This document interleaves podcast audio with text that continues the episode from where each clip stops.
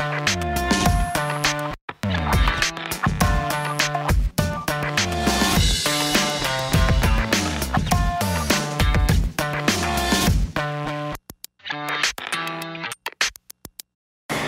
A vida é como um carro. Às vezes o carro está alinhado, às vezes o carro está desgovernado. Né? Então, a gente, às vezes, aconteceu comigo uma vez, minha filha assistiu um programa na televisão, acho que era o Globo Esporte, Globo Esporte no automóvel, sei lá, um bagulho desse.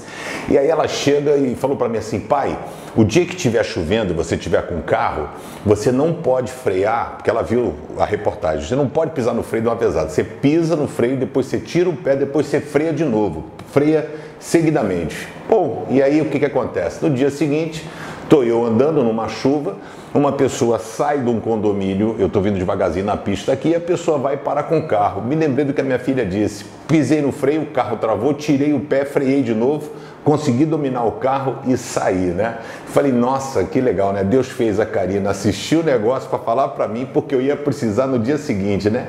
Deus é um Deus de mínimos detalhes, né? E o apóstolo Paulo falando para uma galera que conheceu Jesus, mas depois o pessoal começou a largar de mão, que é o pessoal da região da Galácia, né? Então ele escreve em Gálatas 5, 16, 17, dizendo assim: Quero dizer a vocês o seguinte: deixem que o Espírito de Deus dirija a vida de vocês e não obedeçam aos desejos da natureza humana.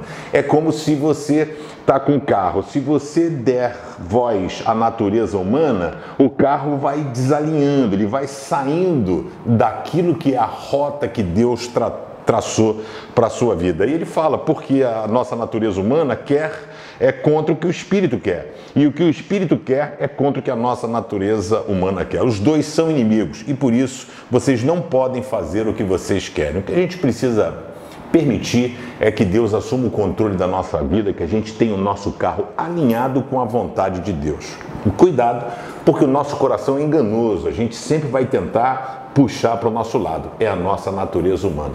Por isso, quanto mais perto de Deus você estiver, mais alinhado estará o seu carro. Que tal fazer um alinhamento e balanceamento hoje, ajeitando a sua vida com Deus?